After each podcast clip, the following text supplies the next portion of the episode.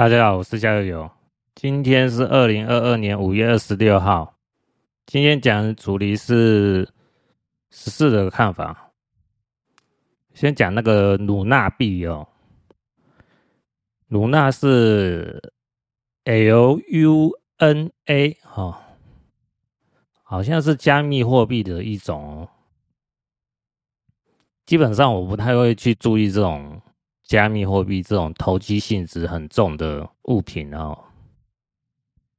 那是因为是说，呃，我在这几天哦看到一则新闻哦，台中二十九岁男七期豪宅区坠楼完，投资惨赔，传因鲁纳币想不开。哦，简单来讲就是。就是投资失利哦，然后就想不开跳楼自杀，可能是这样子哦。那在这则新闻里面是讲的说，呃，这个姓吴的男性哦，好像是砸了两百万美金哦，折合台币大概六千万哦，投资努纳币哦。惨赔到只剩一千块美金哈，折合台币大概就三万块钱左右了哈。那这则新闻说剩下三万块钱台币，我去看那个鲁纳币的走势图哈，因为我说用六千万台币去投资的话哦，如果是在去年，也就是二零二一年十月的时候买，大概是一千块钱台币可以买一个泰达币哈，就是努纳币哈的那个另外一种哦互相做保的呃币币种哦。它这个原理大概就是说，你要买这个努努纳币哈。因为它加密货币还要做一个类似一种担保哦，人家才会有信心的话，它还有一个叫做稳定币的，互相绑在一起哦，就是努纳币跟稳定币哦，他们是互相绑在一起的，就互相做保哦，就是做保证人这样的意思。稳定币呢，它给人的利息是一年大约有二十趴哦，然后就是给努纳币做。呃，担保类似的样子哦，所以它就就叫做稳定币啊。那这个稳定币泰达币哈，在二零二一年十月的时候，大概是一千块钱台币可以买一个泰达币哦。呃，如果以去年十月这样子买的价值来看的话哦，六千万投资。到现在的投资价格大概是三百块钱台币啊，哦，就是六千万变成三百块钱。去年二月买大概就是六千万块钱台币变成三千块台币啊，所以我不知道新闻它这个讲的是说投资六千万变成三万台币，我是觉得这种说法还比较保守了哈。那我如果是用走势图来看的话，大概就。变好一点的话，就三千多块钱台币嘛；差一点就变成三百块台币。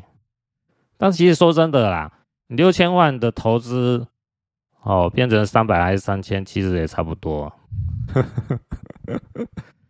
惨不忍睹啊！其实讲不好听的，他他这个能住到豪宅区的人哦，一天消费搞不好就就两三千块钱就没了。六千万变成两三千块钱，说真的，资产缩水这么严重哦，诶、对于抗压性不够大的人来讲哦，说真的，还还真的有可能会走上自己走上绝路啊！哦，那我因为刚才有讲到嘛，这个努大币嘛，哦，就是跟那个稳定币绑在一起嘛，啊，这稳定币它是给，就是说。呃，投资人一年大约有二十趴利息啊，那这个是个浮动的，哦，那怎么样去算它的利息哦？我就不讲那么多了，有兴趣的人自己呃看 YouTube 就有人介绍这个稳定币哦，好像是叫 USDT 哦，USDT 好，嗯，但是这不是重点呢、因为我在看这个卢娜币的这个相关的介绍的时候，我就专门看就是最近一个月有赔钱的人的哦那个影片嘛，那我看到其中一个呃网友他是这么讲，他说他投资这个稳定币哦，他觉得说他。他这个拿一年二十趴的利息哦，是非常合理的哦，因为他说他做了很多功课，他不像其他投资人哦，就是呃看他这个有高额的报酬还是怎样，就盲目投资进来。他说我投资呢，又不像其他人那种投机取巧的人那种是要呃一百趴、两百趴或是一千趴报酬率。我一年只要二十趴而已，说真的，非常合理呀！哦，这个这种说法，我就觉得 蛮好笑的啦。哦，为什么说很好笑？因为我我讲还不好听呢。哦，台湾一年定存利息大概也就一趴啦。哦，啊，你要二十趴，你凭什么要二十趴？你要二十趴，你就不能说我不要承担很多风险啊，对不对？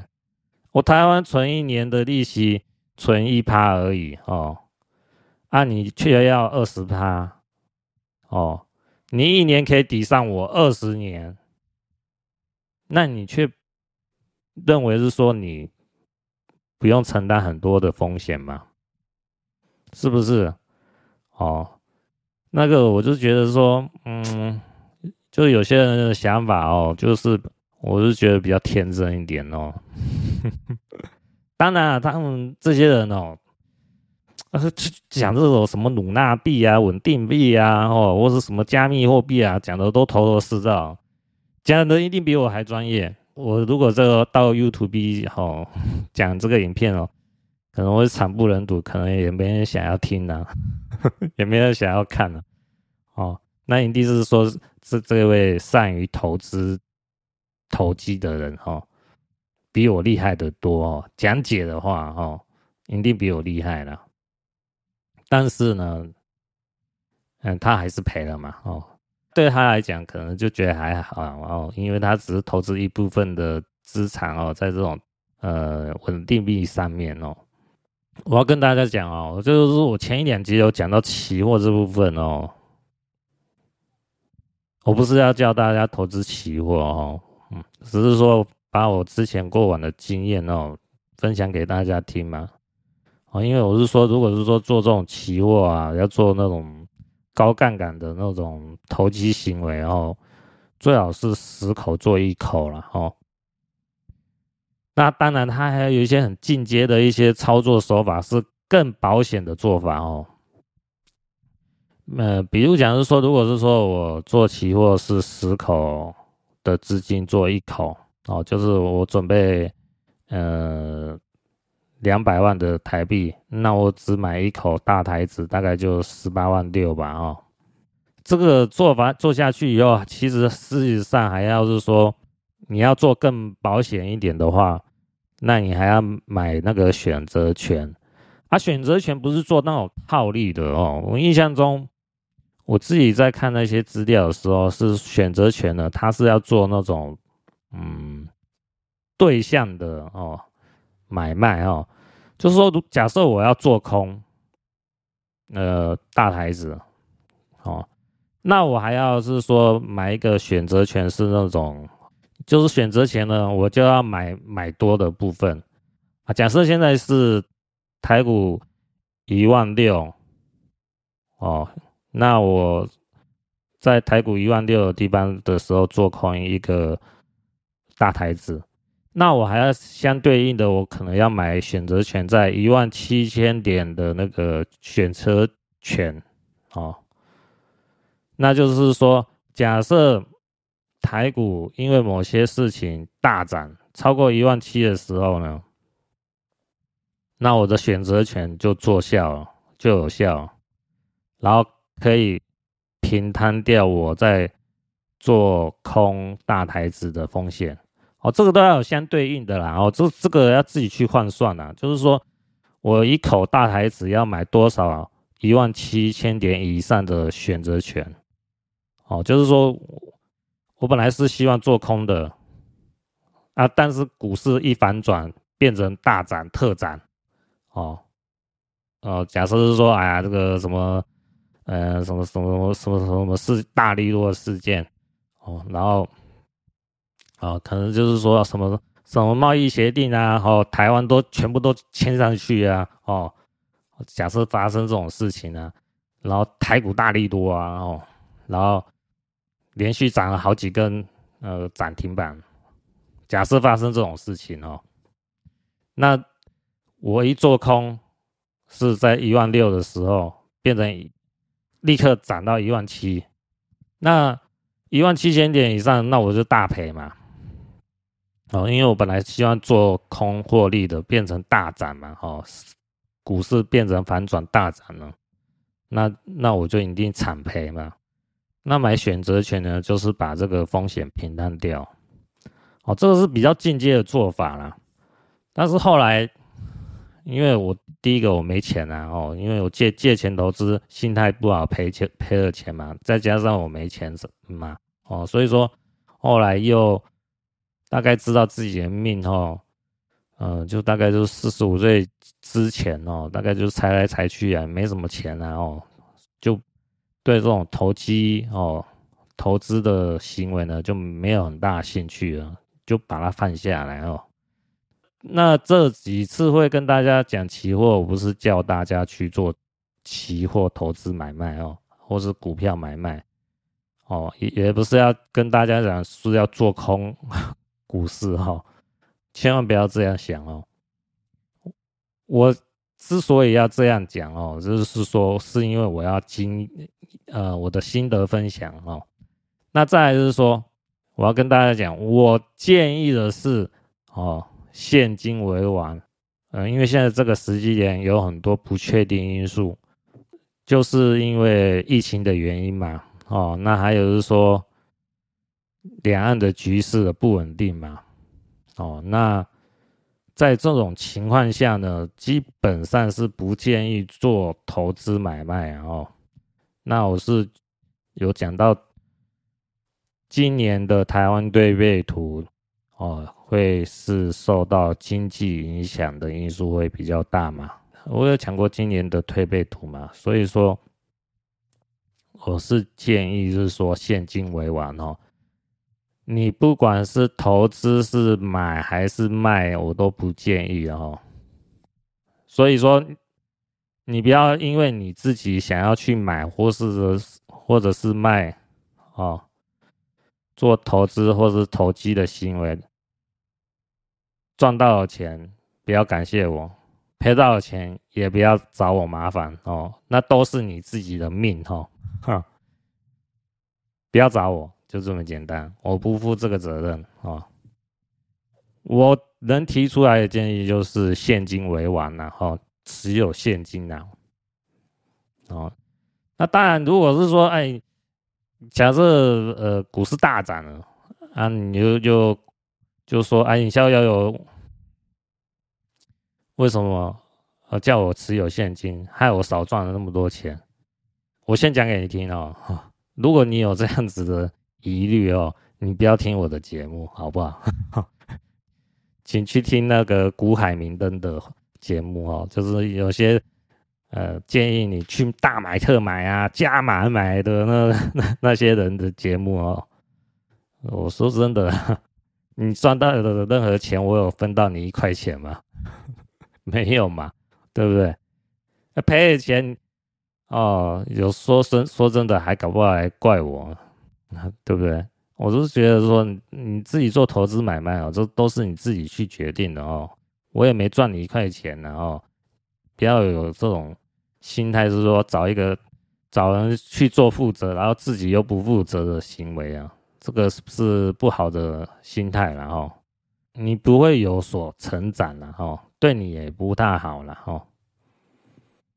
那这个努纳币呢，就先讲到这边啦哈。接下来讲下一个话题哦，是人口拐卖哦。这个是我最近几天看到有一个哔哩哔哩直播主哦，他好这个有上的新闻哦，呃，这个哔哩哔哩直播主好像叫睡魔哦，这个影片名称是关于我消失了半年，其实是被拐卖这件事哦，因为这位直播主啊是女性哦。然后她是用那个 VTube 虚拟偶像的形象哈，当做直播的形象了哈。那这位女直播主在半年前消失哦，是被人家拐走哦。呃，我看她的影片，她是这样讲哦，她是说她在回家的途中哈，呃，想要走一快一点回到家哦，就走比较。呃，昏暗的路线哦，然后就有好几个人突然找上他，就说：“哎，我我是警察哦，你因为犯了什么事，你要跟我走。”那这位直播主呢，就可能涉世未深哦，就看对方也没穿什么，好像也不是穿警察的服装啊，就跟着对方上车，然后那一台车呢是面包车嘛。上了去以后呢，他本来想要传一些讯息给呃自己的朋友呢，立刻手机被拿走。手机被拿走以后呢，然后就他也不敢吭声啊，想说不知道该怎么办才好，然后就被人家运走哦，运到一个人生地不熟的地方呢，他自己也不知道在哪边呢，然后呢。被卖给一个老女人呢，啊，这个老女人呢，三不五时呢就会好像是抽烟呢，哦，看他不顺眼了，就抽完烟以后要把烟吸掉嘛，就往他身上这样碾过去，所以他那个有一点心理创伤呢。那在这个影片的四分钟的时候呢，他讲到是说。我也不太了解这半年来到底发生了一些什么事。最后很幸运哦，他是被警察呢刚好破获他那一个地方呢，把他救出来。那这位睡魔呢，到底发生了什么事？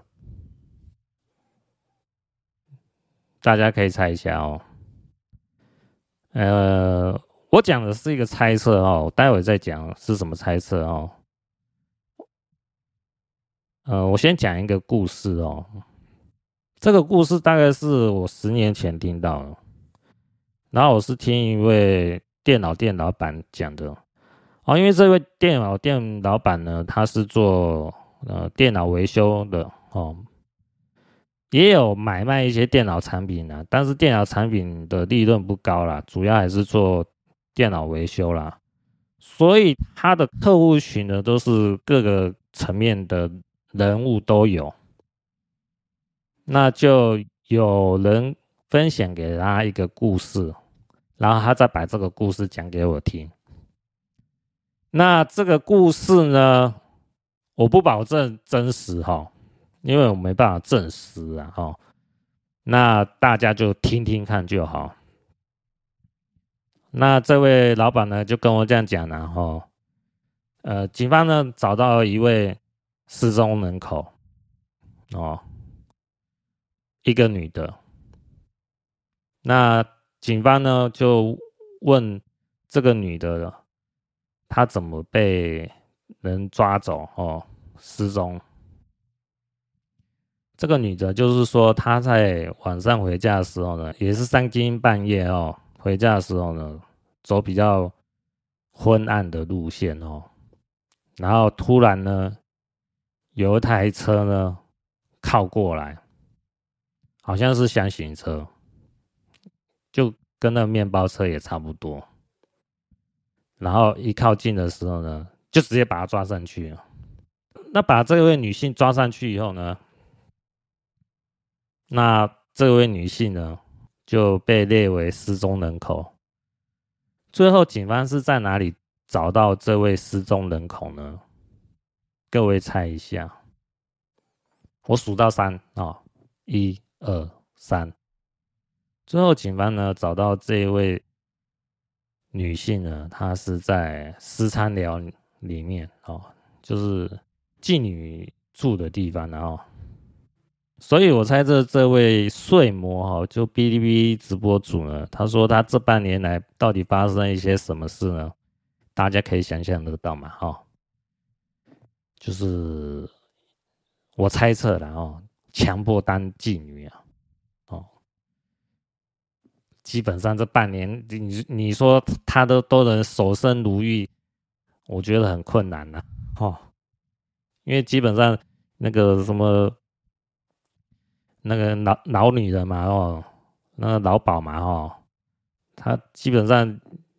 可能一开始会反抗，哦，但是你一个弱女子能反抗多多久？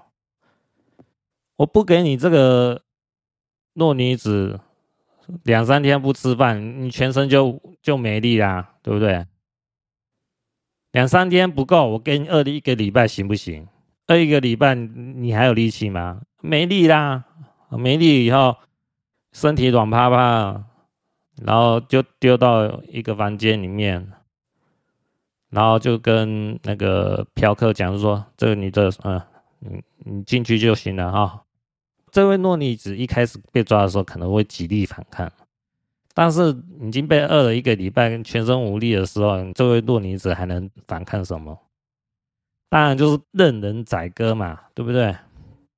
这个说实在有很大的信誉创伤的哦，所以我是蛮相信。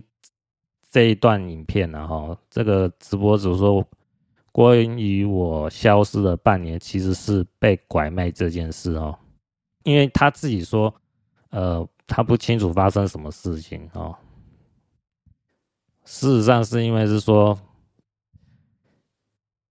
呃，我就我猜测嘛哦，被人当做妓女，被被人干了半年哦，那已经脑子已经空白了。脑子已经空白了，根本不想要回忆这件事情了，所以就就就不断被人家受虐待哈，被人当当做妓女来干哦，脑子已经就已经没有希望，人生已经没有任何希望了哦，然后就放空了，就有无所谓了，然后那个记忆。我我之前好像看漫画哦，好像是有这样讲的，大概就是 说，那类似这种有很大创伤的人哦，哎，对自己过往发生的事情呢，都会属于不愿意回想，然后放空的心态哦，这样他还有动力活下去啊。如果是不断回忆他自己被干的那件事情，说真的，就可能会。自寻短路了哈，呃，我刚才讲的那个电脑店老板讲的这个都市传说呢，我自己也认为蛮相信的，啊，但是事实上，呃，到底有没有这件事情，我也说不准。但是我们可以从一些蛛丝马迹面，可能可以看到一些真相，哦。因为我在网络上哦找过一本书哦，这本书叫《当女孩成为货币》哦。那我在博客来这网站呢，就有看到一位网友哦，姓洪的，他在二零二一年十月十七号写了一个书评哦。哦，我把当中一段内容哦讲给大家听。各位做个参考哈。之前曾透过朋友介绍去了一场限定男性参加的聚会，在那认识一个朋友，他跟我透露，台湾目前还有人从事人口贩运，首脑会观察并招募愿意帮他工作的人，酬劳诱人，可是，一旦被抓。自己要扛下所有责任，首脑永远在幕后，执法方永远不知道他的存在。这段对话令我很震惊，原来这世界充满了许多灰色地带，但因背后所牵扯的利益极其庞大，只是没人胆敢去戳破看似祥和的美梦泡泡。哦，这个是姓洪的网友哦分享的书评哦，分享了他过往的一段事情。呃，他这一段事情呢，我个人是蛮相信的哦。人口拐卖的事情不会是因为是说你是在台湾就不会发生，只会发生在中国哈，在美国也是有这种事情的哈。就人口失踪这一件事情呢，不管在哪个国家都会发生，只是有没有爆料出来而已哦，有没有新闻报道出来嘛，对不对？啊，你有没有关注这件事而已啊？基本上一般人哪会去关注这种事情？只有是说，当自己的亲人朋友发生了失踪的事情的时候，你才会去关心嘛。然后，如果真的发生这种不幸的事的时候，你也只有是说，等你的朋友或是亲人被找回来的时候，才能知道事情的原貌可能是什么样的事情嘛。所以说。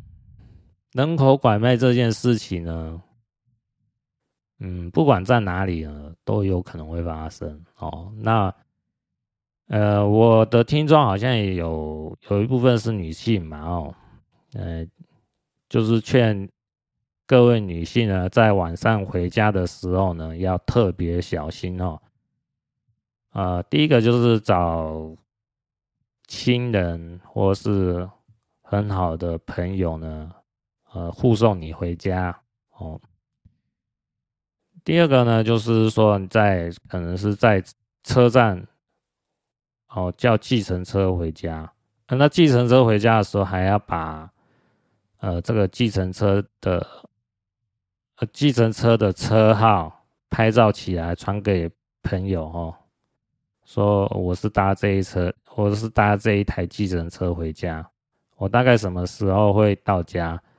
就是跟朋友报备这件事情，然后，然后说，我回到家的时候会跟你电话联络，呃，要做这种预备的动作了哈，先跟自己的朋友或者是亲戚讲好了，这就是要很小心啊，不要是说贪图便利省那一点点钱哦，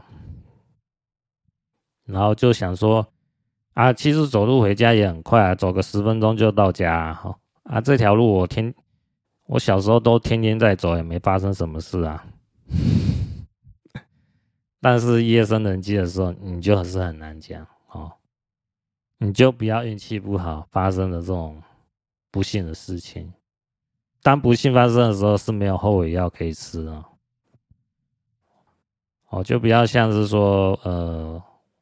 那个电脑店老板讲的都市传说一样哦，就是被人抓去然后当妓女哦，然后解救的那一天呢是 警方破获的那一天，但是那时候的你呢，已经身心灵已经受很严重的伤害了，哦，都有心灵创伤嘛，哦，这个都是。一辈子的事情，然后到时可能都没办法忘记啊。对女生来讲啊，要特别小心啊。基本上男性的话就还好啦，我是觉得男性还好。哦，啊，像我我我我有三更半夜走路回家过，是没发生什么事。我曾经当兵的时候，好像在台中吧，哦，三更半夜。有人骑一台机车靠近我说：“少年，有没有兴趣干一炮？”是吧？我好像印象中有碰过这件事哦，还蛮有意思的，就就那一次而已啊。那一般来讲，我我都理平头啊，哦，然后我的眼神呢，可能比较锐利一点哦。我头上有一个疤哦，哦，说真的，人家找我麻烦，有时候可能看到就想说：“哇塞，这个人是不是混混出身的？”但是你听过我之前节目的人就知道，就是我小时候嘛，不小心骑脚踏车摔倒，就大概缝了十一针哦，才有这这条疤啦。那好，这个人口拐卖的事情呢，就先到此结束、哦。接下来讲下一个话题哦，天真的台湾人哦。之所以讲天真的台湾人呢，是因为我听录的节目哦。过去几天呢，他有那个会员节目嘛，有请一个台湾人上节目。然后这个台湾人呢，我。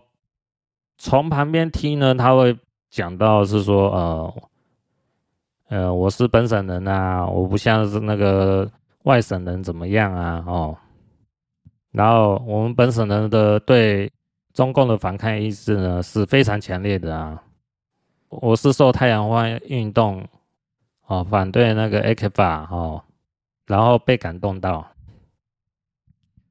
其实我听到这一段话，我都觉得是说。这个人是典型的民进党支持者，就是讲呢，都会讲讲的一些话都是蛮天真的，然后不是那种很追究事实真相的人。哦，因为他说就 AK 法的事情，我就觉得说蛮好笑的啦，哦。因为太阳花运动呢，反对 ECFA，然后他支持民进党嘛。那现在 ECFA，呃，那台湾还是继续吃包着糖衣的毒药啊，ECFA 还是继续存在着啊。那这位台湾人有去反对民进党吗？有把这件事情讲出来吗？没有吗？还是去支持民进党啊？然后在录的节目里面有讲，就是说对这位台湾人讲的话内容呢，觉得都很觉得很天真，因为没有深刻体悟到中共的邪恶。那这位台湾人呢，他是讲到，哎，我们对这个中共的了解是很深刻的哈。我相信呢，美国会保护台湾的哦。然后我们台湾呢，也有买一些军购啊，去对抗中国大陆啊，哦，对抗中共啊。所以说，呃，这位台湾人呢，对路德讲说，我们都其实有做好准备。我看路德的表情是觉得蛮无奈的哦，因为路德有讲到关键点了。因为路德讲到是说，我看你们小英的 Facebook 呢，贴的是运动的一些文章啊。那对这种中共的事情呢，好像没有太多的琢磨嘛。那这个就意味着是说，对啦，是维持现状啊。维持现状不是叫你什么事都不干啊，是不是？当现在这种局势越来越危急的时候，你台湾领导人在干什么？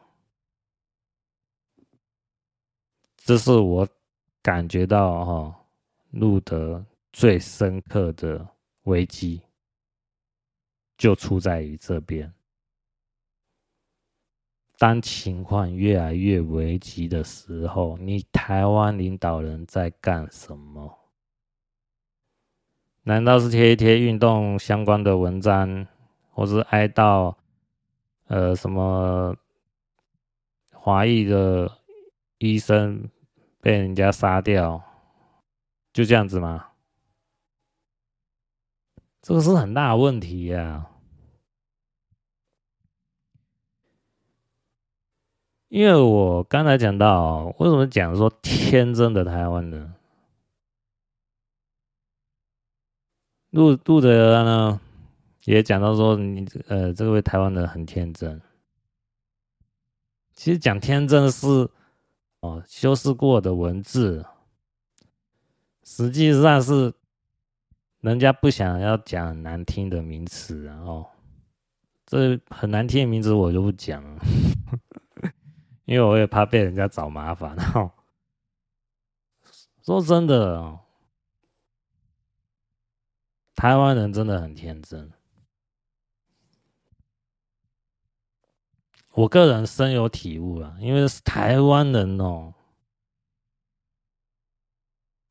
我就我自己感受到哦，当然我可能接触的层面不多了哦，但是我我我所接触到的人哦，如果有谈论到政治的哦。基本上很少说会讲，是说哦要消灭中共这个体制，非常反对中共这个体制。我基本上我好像没什么遇到过，就我自己个人经验啊，我是没有遇到过有这样子理念的人。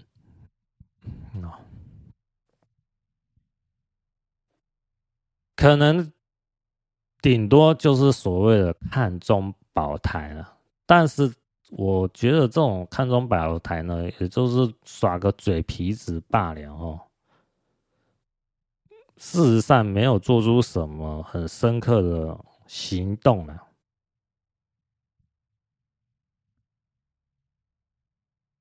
我个人认为呢，路德呢有很深刻的危机感呢，是在于说台湾领导人。你到底有没有去倡导，就是说，有关于义务役要给他延长为一年甚至两年，有没有推动这样子吗？有没有具体的行动表达出来吗？这是一个很关键的事情啊，这是很深刻的一个行动嘛。或是跟美国跟其他亚洲国家做联合军演的时候，那我们国家有多有做多方面的宣传吗？也很少看到啦。就是说我们台湾也参与啦，然后我们台湾也做什么样的行动啊？这方方面的篇幅很少报道哦。印象中我好像很少看到啦，不是很深刻的表达出说。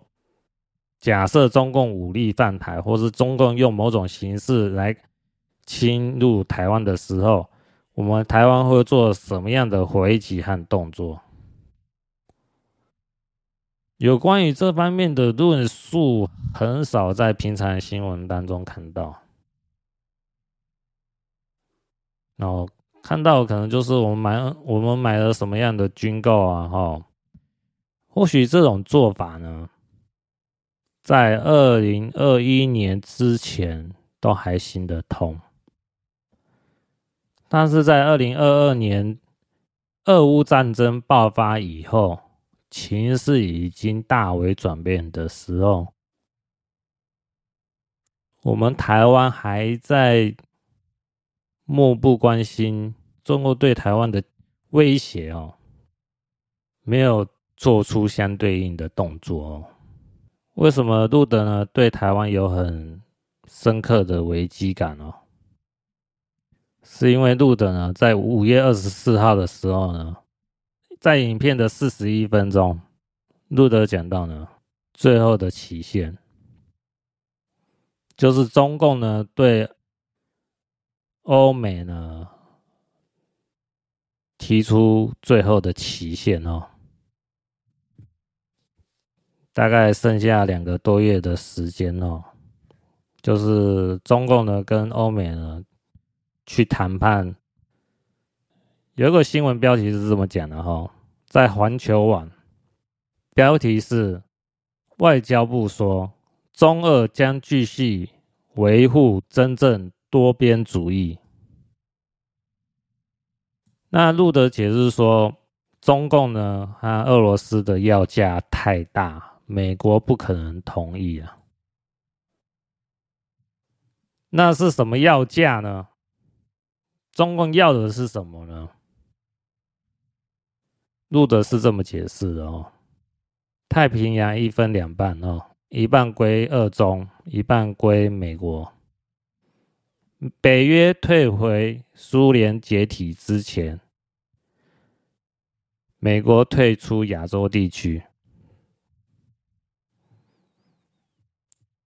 如果美国不同意的话呢？习近平是不惜世界大战哦，再来放出病毒，再来放出西方政客人物的黑材料。那习近平之所以有这样子的底气呢，是因为习近平背后呢有几亿的愤青在支持。哦，愤青是什么呢？愤青是维稳的一股力量哦。政府透过组织各种活动来增加愤青对外仇恨，以此转移国内矛盾。呃，就我个人体悟哈，这愤青应该是被洗脑的中国人然后，就是当习近平呢要对抗美国的时候呢。发动洗脑的攻势呢，好让中国人民呢发动人民战争呢，对抗美国。路德有很深厚的危机感哦，就是因为时间不多了哈，因为习近平定下了这个最后期限了。路德有讲到呢，就是中共的。内部的反习联盟吼叫雷哈，路德说呢，雷根他讲哦，我们一起阻止这场战争，让中国几亿人不要死，善莫大焉。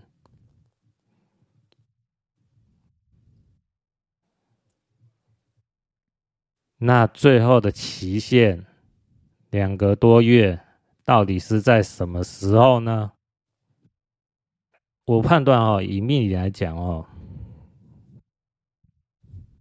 我之前有讲到嘛，台湾的推背图嘛哦，二零二二年主要是经济有问题嘛，我那时候就讲到哦，我没办法判断是说到底是今年一整年呢经济状况会不好，还是说今年秋天的时候。会发生经济问题。那现在依路德这种说法来讲，我们来看嘛，哈，今天是五月二十六号嘛，加两个月，七月二十六号，两个月多呢。我看农民历哦，八字来看的话，就是以节气来看哦。二零二二年八月七号立秋，我个人认为就是最后期限的时间点。哦，大家可以做个记录哦，以后来验证一下哈，我讲的对不对？在录的节目哈，五月二十五号哈。影片三十七分钟，路德讲了一句很关键话：这一次躲不掉。我个人解读哈，就是这场战争呢，呃，应该是中美之战哦，是躲不掉。那台海呢，是一个关键点。那我想到的是什么？我想到的是一九九零年台湾的股灾哈。一九九零年二月十二号。台湾加权指数涨到一万两千六百八十二点，然后一路向下狂跌，到了一九九零年十月十二日，跌到只剩下两千四百八十五点。我想到是历史上这次股灾啊，一九九零年呢是经济泡沫的股灾。那这次会不会有军事危机造成的股灾呢？值得密切注意，大家做个参考。好，今天就先讲到这边，下集再见，各位拜拜。